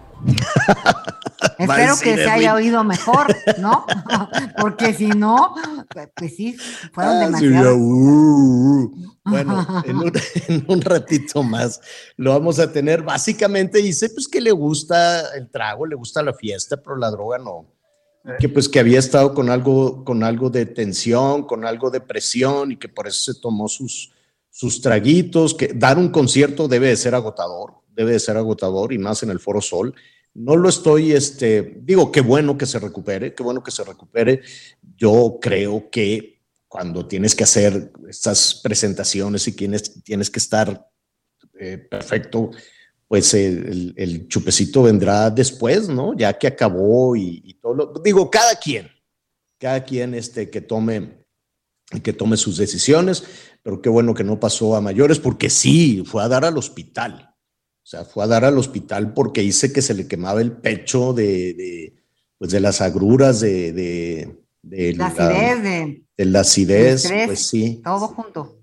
Pues yo quiero suponer, no lo tenemos, señor productor, creo que no. Entonces, eh, ya lo escucharemos en, un, en un momentito, en un momentito más, eh, pero ya está bien, ¿no? Ya, ya, ya está en circulación, que bueno, nos da mucho gusto. Allí lo estábamos escuchando con quien, con, con Maluma, ¿verdad? En esta, en esta versión que además está así como muy, muy, muy exitosa. Bueno, muy bien. Ahí está. Un abrazo a Edwin, que se recupere pronto. Este, a ver, a ver, parece que ya está. ¿Le damos un último chance? A ver. A ver, pues escuchamos. Buenas noches. ¿Esa es? Sí, ya.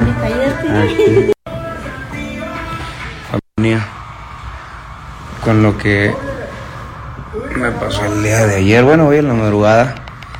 Y dije, bueno, voy a hacerles un, un en vivo para explicarles más o menos qué es lo que me pasó. Y pues a la gente que se preocupó para que sepan que estaba todo bien. El día viernes fue un día bien estresante porque llovió totalmente muy cabrón, cayó granizo. Pero imagínate tener la responsabilidad de más de 50 mil gentes y realmente a mí no me gusta cancelar eventos que era, que era lo más probable que iba a pasar porque me dijeron se tiene que cancelar, se va a cancelar. No, no se va a cancelar. No, pues no puedo usar fuego, pirotecnia. No, pues no uso el fuego. No, no puedo usar chispas. No, no usamos chispas. No, y ya para ello ya andaba yo como, como mal, ¿no? Eh, entonces lo disfruté al máximo y tomé, tomé mucho, mucho, mucho, mucho. Y pues si se van tiempo atrás, los que son mis verdaderos fans saben que tengo una hernia ya tal aquí crónica que me habían dicho que pues la tomadera tenía que controlarla, es más hasta cancelarla, ¿verdad? Eh, y ese día pues a mí se me olvidó por completo porque en los otros shows he tomado y sí me he puesto jarra, pero no como el viernes. El viernes me eché como 3, 4 shots de 10 segundos. Uno, dos. Entonces era demasiado, pues. Yo terminé muy borracho y, me ardía el estómago. El sábado yo amanecí un poquito malo, con un dolor de panza muy cabrón, muy irritante. Y... Bueno, pues eh, ahí está en un ratito. Qué bueno, digo, qué bueno que esté el diagnóstico, qué bueno que ella sabe que se tomaba esos shots de 10 segundos. Yo no sabía que hay shots de 10 segundos de uno, dos, 10, no, 10 segundos tomando. Oye, ese cualquiera se pone malo, ¿no? Ah, no, pero ya está bien, ya se recuperó, ya tiene el diagnóstico, tiene una hernia, ya tal, entonces no puede chupar. Y seguramente de todo se aprende y de esta, eh, de esta experiencia pues también aprendió y lo vamos a seguir escuchando con mucho éxito. Qué bueno. Vamos a hacer una pausa y volvemos inmediato. Cuánto tengo. Nada más me quieren andar contando el dinero. Cada quien trabaja para no estar pidiendo de lo ajeno. Pierden nada más el tiempo cuando me critican.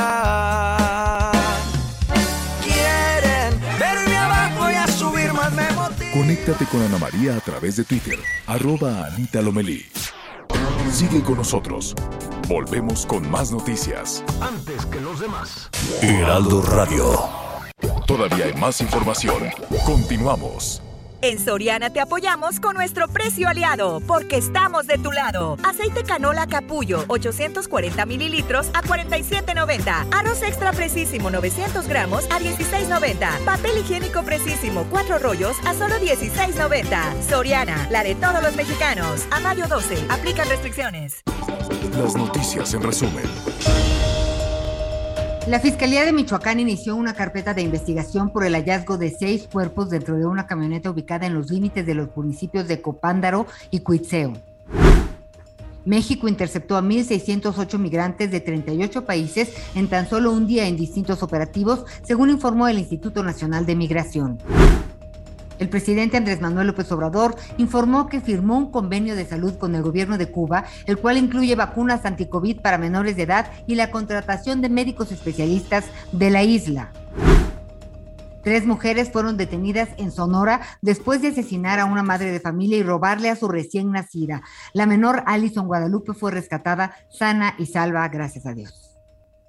Emprendedores, empresarios e inversionistas, todos reunidos en un mismo lugar. La Feria Internacional de Franquicias, este 9, 10 y 11 de junio en el World Trade Center de la Ciudad de México. Las franquicias más exitosas del mercado. Regístrate en www.fif.com.mx.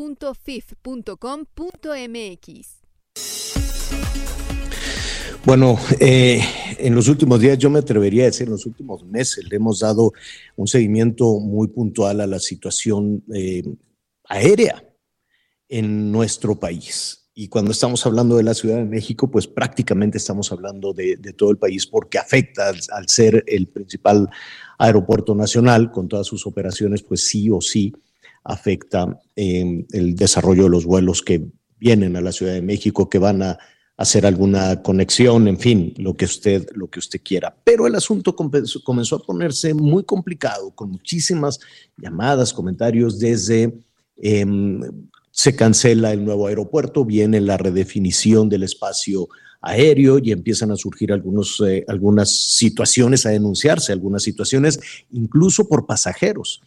Pero eh, por alguna razón, pues los pilotos también eh, o eran muy tímidos en la denuncia. ¿Qué quiere que le diga del CENEAM? ¿Qué quiere que le diga de las autoridades de comunicaciones de los responsables? Lo negaban, lo negaban, lo negaban. Hoy, finalmente, el presidente dice, es un asunto serio, se va a tratar en la Secretaría de Gobernación, se estaría tratando en este momento en la, en la Secretaría de Gobernación. Hoy los pilotos, por cierto, comienzan a cambiar esa actitud. Em, pues un poco tímida. Yo, yo, yo entiendo que no habría por muchísimas razones o situaciones una denuncia abierta, tal vez por temor, tal vez por las cuestiones sindicales, vaya usted a saber. Pero este, finalmente comienzan también alzar este, la voz eh, a propósito de, del acontecimiento, como le dicen, aproximación de los aviones, uno que aterrizaba y otro que despegaba en el Aeropuerto Internacional de la, Ciudad de México. Lo que está diciendo en este eh, momento José Suárez Vélez, que es el vocero de la Asociación eh, de Pilotos, Asociación Sindical de Pilotos Aviadores, dice, lo que pasó el sábado es solo la punta del iceberg, pero además les lanza la, la, la papa caliente también a los controladores. Dice que ha habido muchas complicaciones, es decir, que no es solo un evento, que hay, que hay más, que eso es la punta del iceberg, y que em, pidió que se revise cuáles son las condiciones de los controladores o cuál era en ese, el fin de semana las condiciones del controlador, cuántas jornadas laboral tenía, en qué condiciones estaba, etcétera, etcétera. ¿Qué está pasando? Finalmente hay una situación que no se puede, que no se puede negar, que no se puede eh, rechazar. Y lo dicho por el subsecretario de Comunicaciones y por otras personas involucradas, después de negarlo y negarlo y negarlo, pues ahora están apuntando no a la redefinición del espacio aéreo, sino a los controladores aéreos, los controladores del tráfico aéreo. Alfredo Covarrubias es el secretario general del Sindicato Nacional de Controladores de Tráfico Aéreo y le agradecemos esta tarde que esté con nosotros. Alfredo, ¿cómo estás? Muy buenas tardes. Muy bien, muy buenas tardes, Javier. Estoy a tus órdenes. Eh, he sabido de la inconformidad por estos sucesos. Nosotros los hemos denunciado con mucha anticipación. Eh, lo primero se lo hicimos saber a la Autoridad Aeronáutica, a la Agencia Federal de Aviación Civil, después a la Secretaría de Comunicaciones y Transportes, e inclusive algunos eh, después nos tuvimos obligados a hacerlo público porque eh, la gente que se ve involucrada, que puede ser dañada, tiene el derecho a saber qué riesgo se está corriendo y nos tacharon de, mentirosos, de exagerados y que este, decíamos mentiras, al contrario. Eh, la, la evidencia, la realidad está a ojos de todos, de todos y, y, reiteramos esas denuncias, las hicimos y afortunadamente la Secretaría está tomando medidas. Primero quitar al director de CNEAM, creo que ya es un buen punto, sin embargo no, no soluciona todo dejó todo un equipo de gente nefasta y que no sabe realmente de control de tránsito aéreo y, y que se ha dedicado a, atacar a los controladores. Y, quiero aclarar que esto no es ningún asunto de ¿quién, ataca, ¿Quién está atacando a los controladores y, y por qué? Eh, la, la, gente que dejaron en la administración de, de Servicio de la Navegación del Espacio Aéreo Mexicano, porque pues así es este, su, su, estilo de, de trabajar, Ah, a, ver, para, para entender, quienes no estamos muy, muy familiarizados con, con, toda esta situación, este tema lo venimos arrastrando desde hace tiempo. Primero se hablaba de asuntos presupuestales, primero, después se hablaba de, de modificaciones en la forma de trabajar. Este, ¿Dónde empezó todo este conflicto? ¿Dónde empezó, desde el punto de vista de ustedes como controladores aéreos, toda esta situación? Al nombrar a, a Víctor Hernández de director general de CNEAM, empezó una campaña en contra de, los trabajadores, particularmente en una reunión, la primera reunión que tuvimos con él, nos pidió que renunciáramos a los a, a las prestaciones y a los derechos que ya teníamos establecidos en nuestro contrato colectivo en las condiciones generales de trabajo. Obviamente nosotros lo rechazamos porque eh, son derechos que, que son ya de los trabajadores y creo que ningún controlador hubiera aceptado que nosotros renunciáramos a, esos derechos. Como no aceptamos, empezó una campaña en contra de los integrantes del Comité Ejecutivo Nacional del Sindicato y después contra todos los agremiados para tratar de convencerlos de que salían del sindicato a cambio de promesas de que iban a mejorar sin, sin saber que pues la, la- era mentira y, y que les, les- les ¿Por qué, preparaban por qué les querían quitar estos beneficios y prestaciones? ¿No hay dinero o, o- o por qué? No, al contrario, en, en este en esta administración de- del presidente Andrés Manuel López Obrador se otorgó más dinero a inclusive se dio dinero para que contrataran controladores, pero la vocación de, eh, de, de- corrupta de Víctor Hernández eh, ocupó ese, ese dinero para contratar amigos, familiares y ponerlos en, en posiciones con, de operativas, eh, haciendo otras actividades, ganando sueldos, los mayores sueldos de, de- que puede recibir un controlador como supervisor de, del centro de control o, o A- a- superiores. amigos y familiares eh, a veces puede ser un lugar común o efectivamente tiene algún familiar, algún amigo eh, trabajando en el control del espacio aéreo, Alfredo. Correcto, este, por ejemplo, el, responsable ahorita del incidente más eh, eh, conocido, que ocurrió el sábado, pues es, su hijo está a cargo de la torre de control. ¿sí? Está Raúl Capilla, que en, en CENEAM todos decimos que es el verdadero director general, porque Víctor Hernández nada más este, era un figurín, quien toma las decisiones es Raúl Campilla y sigue ahí, entonces creo que hacemos ahí un llamado a la Secretaría para que también tome medidas. Creo que es un buen avance y, y tenemos que este, Es, Eso es en la parte laboral que es muy seria, ¿no? Que es la- lo- la- las y los controladores del tráfico aéreo.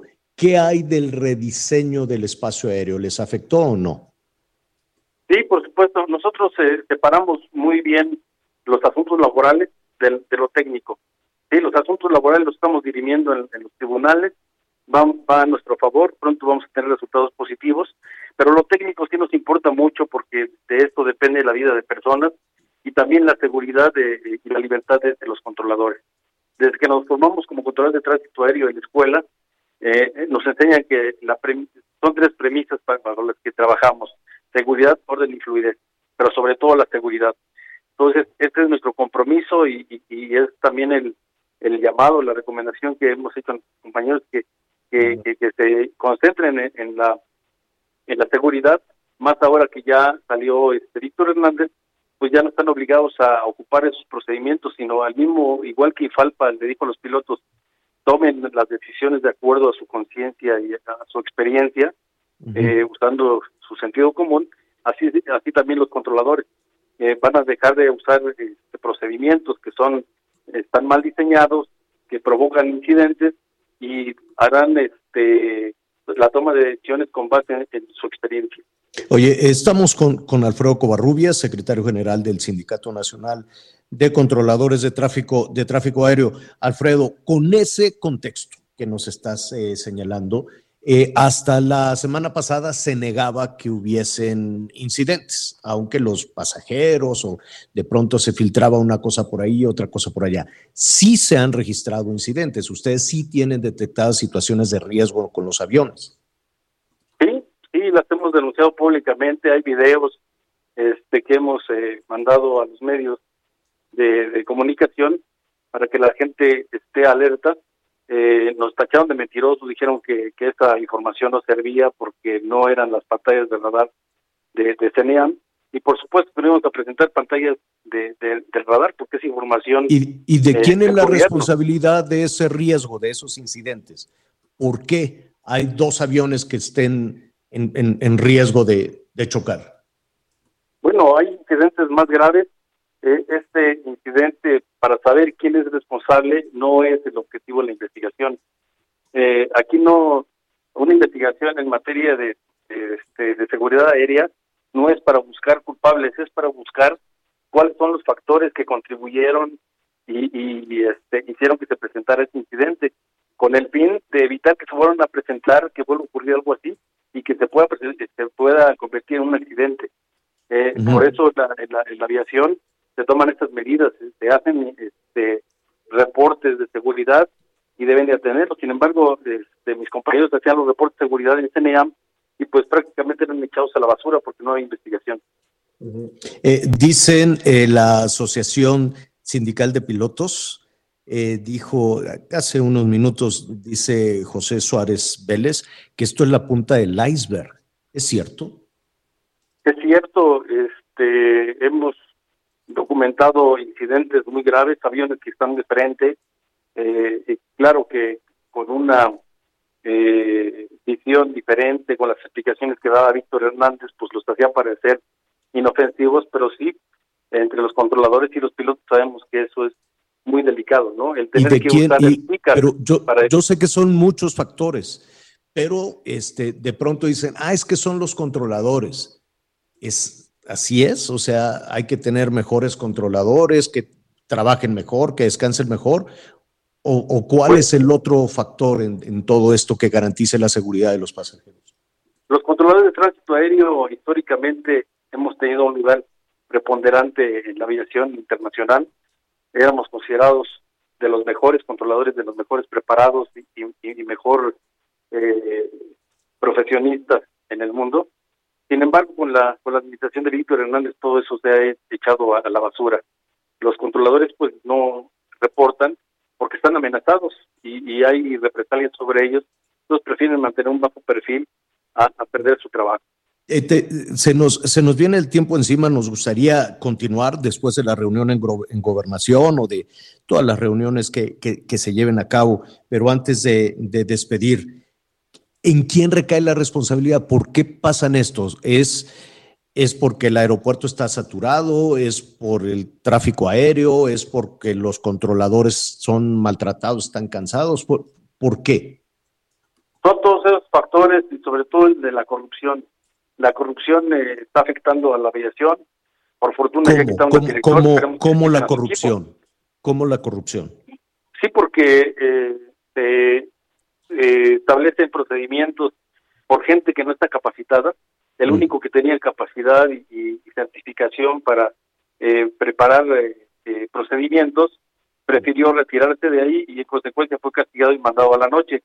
Y pusieron a cargo de, de realizar los procedimientos a gente sin experiencia y sin credenciales para poder opinar, opinar en el asunto. Pues, pues te agradezco, es un asunto serio que se está tratando, que ya, ya se está reconociendo que hay un problema y si nos permites, pues veremos cuál es la, la- parte que ponen de, de solución los controladores del tráfico aéreo. Gracias, Alfredo. Gracias a ustedes y tengan la seguridad de que el espacio aéreo está siendo eh, es seguro y que los controladores van a hacer su mejor esfuerzo por mantenerlo. Ahorita con la salida de Víctor Hernández, pues se afloja esa presión contra ellos y pueden tomar las mejores decisiones. Oye, ¿y Muchísimas quién va a estar en gracias. lugar de Víctor Hernández, Javier? ¿Quién va a quedar en lugar? No lo sé. La decisión Todavía la no han dicho tomará- a nadie. La decisión la tomará la Secretaría de Comunicaciones, quiero suponer. Bueno, pues estaremos Ya, pendientes. Se, se- se nos fue en un, en un momentito más, vamos a. a retomar eso. Son cosas que se están definiendo, pero ojalá que no sea, este, no, pues Un mira, yo y que a sea alguien un allá en Villahermosa. experto en la No, no, no. materia. Sí, sí, que sea un, un experto, que no sea necesariamente alguien de, de mucha lealtad de Villahermosa, ¿no? Digo, con todo respeto. Digo, Luego, ¿no? Oye, este, vamos a. Ya te empezaron a llegar los regalos, Anita. Dicen los de Matre que te van a mandar un pastel. Dice. Qué maravilla. Qué maravilla. Vamos, vam- vamos ¿Qué, viendo. qué detalli- ¿Cuánto cuestan? Qué importante los detallitos de eh, si el moñito, la cajita, la cartita, ¿no? Claro, claro, como debe, como debe de ser. Tú, Miguelón, ya tienes tu regalo de 10 de mayo. Sí, señor, ya, ya estamos preparando todo. Ayer ya empezamos con el festejo, adelantando comidas y todo, y ya, ya estamos ahí preparando los envíos, que por cierto, carísimas las flores, carísimas. señor. Oye, pero sí hay que comprar porque es el día que más flores venden los floricultores y las floriculturas y mira que le han echado toda el alma del mundo. Una docenita nos cae muy bien a todas. Oye, Héctor pero también que no abusen el- algunos de los que, De de, los acuerdo. terceros, ¿eh? Hay unos que se están abusando. De Sí, acuerdo. hay de todo. Héctor Tejada es el presidente de la Confederación de Cámaras Nacionales de Comercio, Servicios y Turismo con Canaco Servitur, que tu tarjeta de presentación, Héctor, ha de ser la más grande del mundo, porque este, nos da mucho gusto saludarte. Em, después de la pandemia y de que estamos cuesta arriba con la economía, ya ves, vino el reporte de inflación esta mañana a las 6 de la mañana, altísimo, no se tiene una, un crecimiento como ese en los últimos 20, 21 años, pero pues es una buena oportunidad de recuperación, ¿no es así? Así es, ¿cómo están? Qué gusto saludarlos, Javier, Ana María y Miguel. Muchísimas gracias por, por el espacio. Quiero decirles que pues vienen, eh, estamos ya en recuperación económica, como bien lo dijía, como bien lo dijeron, y eh, tenemos muy muy buenas expectativas para este 10 de mayo, según nos reportan las cámaras de comercio que tenemos afiliadas a la Concanaco Servitur, que son 257. Eh, en nuestro país, 35.2 millones de mexicanas son madres. Es un número muy grande y como todos ustedes saben, los mexicanos pues queremos mucho y respetamos mucho a nuestras madres y todos eh, a nuestras posibilidades les celebramos este día. Nosotros esperamos eh, tener una derrama económica eh, muy importante para este para este 10 de mayo. Pensamos, según el reporte de las cámaras, que la derrama económica será de 62.400 millones de pesos para este 10 de mayo. Una cifra mucho mayor que 2019 es la que esperamos. Eh, venimos de una pandemia en donde a lo mejor se limitó un poquito este gasto, pero ya ahorita con la recuperación, yo creo y espero que todas las mamás reciban su regalo a las posibilidades de cada mexicano. Claro, ¿qué, qué área eh, se consideras tú que tendrá el mayor beneficio? Sí, fíjate que tenemos eh, giros, por ejemplo, en los restaurantes. Muchos de los restaurantes nos reportan que el 10 de mayo es su mejor día, por mucho, comparado con cualquier otro día. Algunos venden hasta el doble, el triple, el triple, salones de evento. También se les, se les eh, compra a las mamás ropa, calzado, flores, como bien ustedes lo decían, también las florerías se ven muy beneficiadas este día dulces, chocolates y obviamente artículos electrodomésticos. Pues es una buena, es un, es una buena eh, eh, temporada. Habrá que, habrá que estar pensando, desde luego, en toda la cadena de proveedores, el suministro. No es únicamente eh, atrás de cada regalo a la mamá, pues hay un beneficio para muchísimas familias, ¿no? Entre proveedores, distribuidores, la última parte ya de, de, de venta. Así es. Eh, pues como ustedes saben, todo esto es una cadena desde los que venden las materias primas para, para fabricar las cosas, los fabricantes, eh, todos los proveedores, los mayoristas, eh, los minoristas que llevan el, eh, los artículos hasta el último consumidor. Esto genera una gran economía en nuestro país.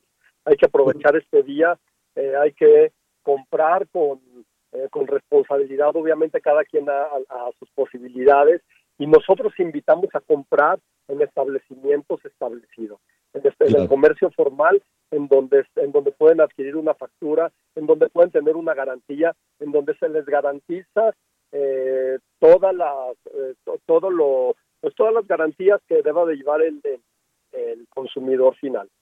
Así es. Bueno, pues ahí está el pronóstico muy bueno. El pronóstico habla de 62 mil millones de pesos que van a caer, bueno, como, como lluvia en el desierto después de, después de la pandemia. Estaremos hablando contigo, Héctor, ¿qué te parece eh, a finales de la semana para ver cómo fue el comportamiento? Con todo gusto, me daría mucho gusto platicar con ustedes para, para, que, para ver qué nos reportan las cámaras y ojalá que podamos llegar a estas cifras. Estamos muy contentos, eh, como les repito, estamos en plena eh, recuperación económica, ya no quiero hablar de una recuperación, sino una, en una generación de economía. Necesitamos ser, ahorita con el tema de inflación que, que todos ustedes comentaban, necesitamos ser eh, en, en nuestros procesos muy, muy eficientes y eficaces para poder subir los precios nosotros como comercio, servicios y turismo de una manera con mu- de una manera muy responsable para para no para no incidir eh, o incidir lo menos posible en los términos de inflación. Claro, claro. Héctor Tejada, presidente de la Confederación de Cámaras Nacionales de Comercio, Servicios y Turismo. Muchísimas gracias. Gracias a ustedes, les mando un abrazo y quedo a sus órdenes siempre. Gracias, Héctor, un abrazo. Pues, pues, pues ya nos vamos. Ya nos Este, vamos. rápidamente. ¿Te digo rápido? Sí, adelante, Anita. A ver, Javier, es que miren, llevamos 75 días poco más de la guerra de Rusia y Ucrania, no podemos olvidarla, pero ha habido detalles como la visita de YouTube, Bono y DH, el guitarrista Ya. DH, que fueron a, a, pues echarse una tocada y a ver por allá, levantar la voz y luchar por la paz. También Justin Trudeau, el primer ministro de Canadá, ya anduvo por allá. Y Javier, tenemos muchos temas en nuestro país, pero no podemos olvidarnos de esta guerra que pues hay quien dice Sí. que podría durar 10 años. Qué horror, no, espero que ya, que esto, que esto termine, porque también tiene su- sus, efectos en la, Sí. en la economía. Se nos va Paola Espinosa, Miguelón. Qué pena.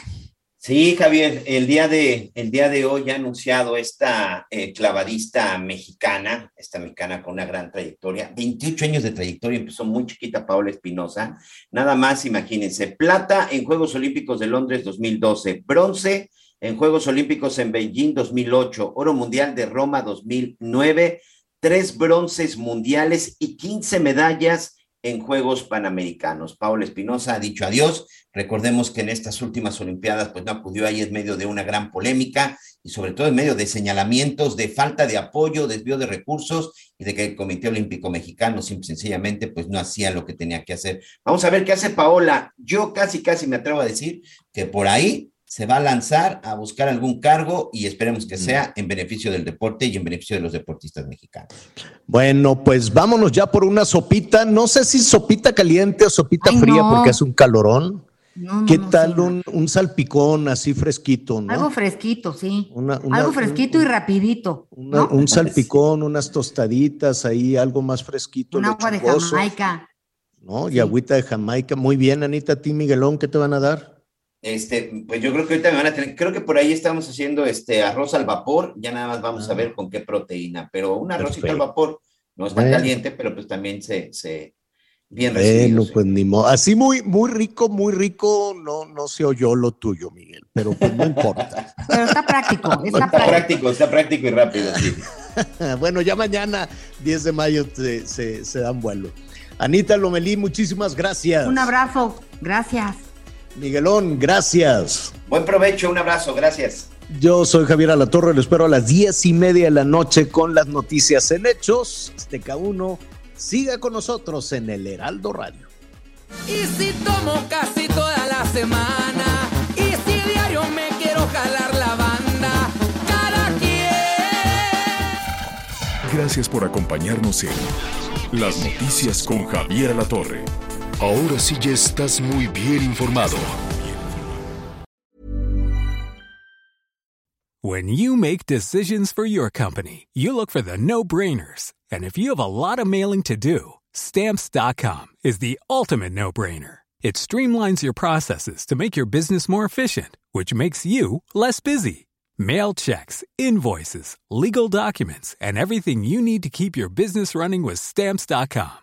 Seamlessly connect with every major marketplace and shopping cart. Schedule package pickups and see your cheapest and fastest shipping options from different carriers with rates up to 89% off USPS and UPS rates. And with the stamps.com mobile app, you can take care of mailing and shipping wherever you are. Make the same no-brainer decision as over 1 million other businesses with stamps.com. Sign up with code program for a 4-week trial plus free postage and a free digital scale. No long-term commitments or contracts.